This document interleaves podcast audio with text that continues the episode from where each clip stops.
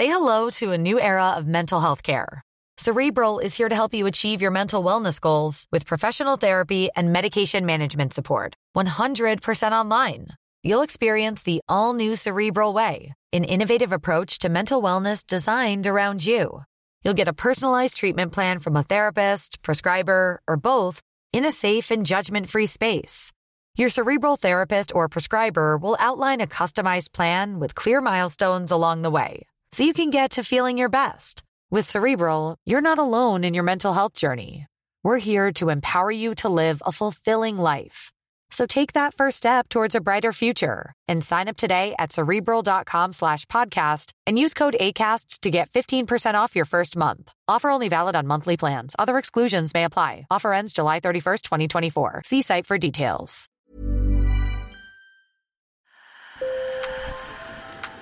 Bonjour. Hello. Hola. Marhaba. Sur le fil. Le podcast d'actu de l'AFP. Des nouvelles choisies pour vous sur notre fil info. En Russie, l'opposition politique est muselée. Quand les médias traditionnels comme la télévision parlent de la guerre en Ukraine, ils s'alignent sur la propagande du Kremlin. Nous vous emmenons donc en Russie pour cet épisode au nord-ouest du pays à la rencontre de deux opposantes, Elisaveta et Anastasia. En mars, ces jumelles de 18 ans manifestent leur opposition à l'invasion de l'Ukraine. Au même moment, leur père est sur le front. Il est rentré en juin, brisé selon ses filles. Constellation de piercing au visage, Anastasia et Elisaveta ont rencontré mon collègue de l'AFP Romain Kola, journaliste au bureau de Moscou. Sur le fil.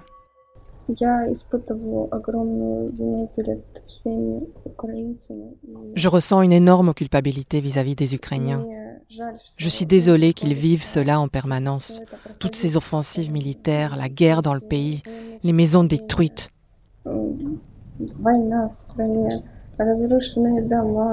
Moi, j'ai rencontré deux jeunes femmes euh, très timides, très nerveuses à l'idée euh, euh, de nous parler, avec une voix tremblante, avec des rires euh, nerveux. Euh, mais à côté de ça, elles m'ont paru euh, déterminées dans leur choix euh, de, de s'opposer au conflit, dans leur choix de militer pour l'opposition en Russie. Et les réponses les plus claires et les plus directes qu'elles m'ont données concernaient leur engagement politique pour l'opposition contre l'offensive massive en Ukraine. Alors selon elles, leur père a passé plus de trois mois sur le front en Ukraine, en comptant des périodes euh, de repli au Bélarus. Selon ses filles, euh, le père est rentré car il a des problèmes de santé et il a pu obtenir une évacuation euh, d'urgence du front en vue d'une démobilisation de l'armée. Il était dans tous les endroits les plus chauds là-bas, sous les tirs. Il ne va pas bien moralement. Six heures sous les roquettes, ça l'a beaucoup affecté. Et en général, la mort partout. Alors selon les filles, euh, il, traverse une très grosse euh, dépression depuis qu'il est rentré euh, du champ de bataille.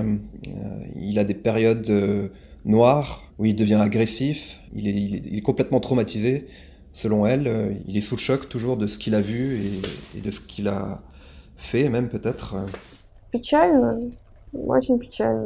C'est triste, vraiment triste. Combien d'autres personnes reviennent traumatisées comme lui Mais nous l'aimons. Nous l'aimons et nous n'abandonnerons pas notre famille. Alors elles disent avoir euh, quitté le foyer familial euh, au mois d'août. Selon elles, en fait, euh, il y avait de fréquentes disputes au sein de la famille euh, liées à la dépression de leur père. Mais leur départ n'est pas forcément lié à leur opposition au conflit. Elles disent juste que la situation devenait intenable et à côté de ça, elles voulaient prendre leur indépendance. Elles ont été aidées par une association féministe qui leur a permis de trouver un, appartement dans leur ville à Pskov, dans l'ouest de la Russie. Pendant que leur père était sur le front ukrainien, les deux sœurs ont manifesté contre la guerre à l'appel d'Alexei Navalny, opposant russe emprisonné. Enfin, elles ont fait une affiche où avait écrit euh, Paix en Ukraine, euh, liberté en Russie.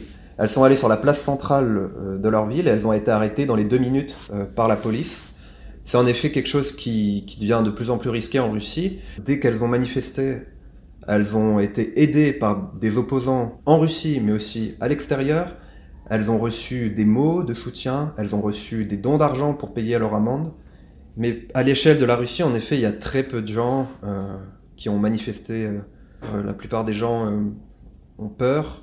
L'histoire de ces jeunes sœurs et de leurs familles déchirées, c'est le symbole d'une société russe divisée sur la guerre en Ukraine. Le rédacteur en chef du journal indépendant Novaya Gazeta, qui a eu le prix Nobel de la paix, dit qu'il y a une guerre civile en cours, même dans la société russe. Ça dit aussi qu'il y a énormément de familles euh, qui sont divisés sur cette question, qui a des ruptures générationnelles entre des parents qui font mine d'être plus indifférents, qui sont moins politisés, et leurs enfants qui peuvent avoir été euh, sensibilisés à l'opposition avec euh, Alexei Navalny et rejettent ce conflit.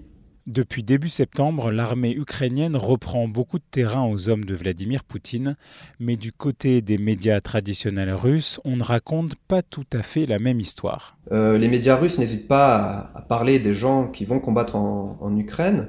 Il y a tout, euh, tout un discours sur le fait qu'évidemment ils accomplissent des exploits. C'est pas quelque chose qui est tabou, ce qui est plutôt tabou, ce serait évidemment la réalité des opérations euh, militaires. Par exemple, sur euh, les derniers événements dans le, nord-est de l'Ukraine, près de la ville de Kharkiv, le ministère euh, russe de la Défense a évoqué des regroupements de forces, alors que Kiev a dit que les forces russes sont battues en retraite sur des dizaines et des dizaines de kilomètres.